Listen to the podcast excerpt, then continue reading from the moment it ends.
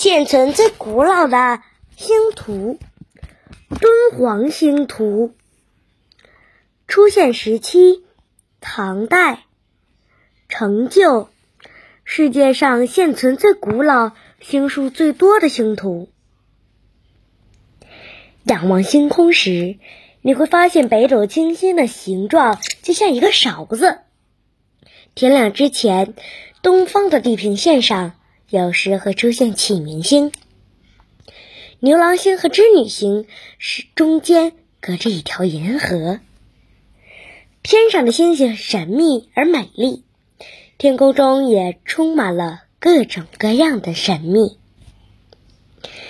你是否想过成为天文学家，去探索天上星星的秘密呢？说起天文学家，你也许听说过亚里士多德、伽利略等等的西方天文家。一六零八年六月一日，伽利略找来了一段空管子，一头镶了一片凹透镜片，另一头镶了一块。凸透镜片成为了世界上第一个小天文望远镜。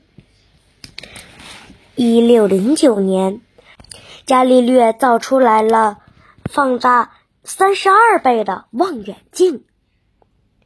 每天晚上，伽利略都用自己的望远镜观察月球，发现月球表面凹凸不平，并不像是。亚里士多德所认为的所有天平都是平行的。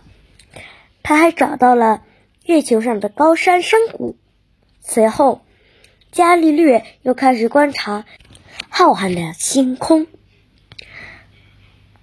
探索宇宙的神秘。但是你知道吗？其实中国人在伽利略和欧洲其他天文家之前就开始探索天体的神秘了。为什么这么说呢？因为在705年至710年，中国人曾经制造出来了好几份的星图，这些星图就是敦煌星图。